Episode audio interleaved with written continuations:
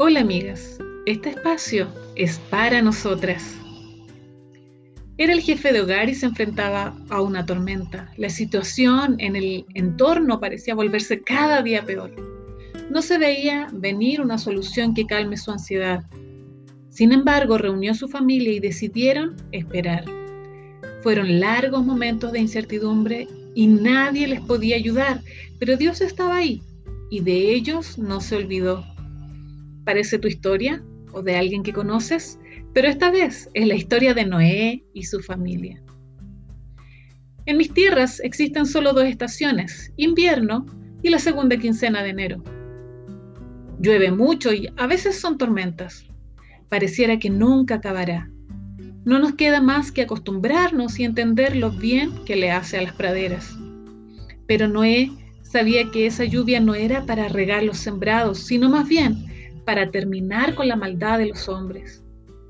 Entonces Dios diseñó esa embarcación para cuidar de Noé y su familia. El relato bíblico nos dice que fueron 40 días y 40 noches con lluvia ininterrumpida. Pero no fue solo eso, debió pasar cerca de un año para que se secase la tierra y puedan bajar del arca. En total, casi estuvieron dos años. Todas hemos estado dentro de una embarcación como esa. El mar ha estado muy agitado y a nuestro parecer nunca calmará. Creemos que será solo un mes, luego dos, y así se va alargando el dilema sin encontrar solución a nuestro conflicto. Reclamamos al cielo y nos quejamos. Pareciera que Dios está lejos. Y cuando parece venir la salida, exclamamos, al fin, Noé, en cambio, tiene mucho que enseñarnos.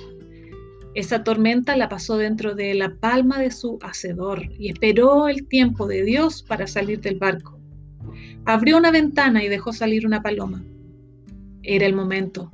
Finalmente, cuando pisó tierra seca junto a sus cercanos, elevó la más dulce sinfonía de gratitud y exaltación a Dios. Construyó un altar de adoración cuán sublime debió haber sido, de tal manera que Dios percibió el grato aroma que provenía de ese altar y decidió no volver a maldecir la tierra por culpa del hombre. Esa adoración conmovió el corazón de Dios y trascendió la bendición hasta nuestros días. ¿Cuál es el sentido de nuestras oraciones? Eh, ¿Son nuestros problemas una excusa para dejar de ser bendición para que, quienes nos rodean? ¿Cuándo fue la última vez que Dios se agradó de nuestra adoración? Hoy es tiempo de abrir las ventanas y de construir un altar. Hoy es tiempo de tocar el corazón de Dios e impactar al mundo con su amor.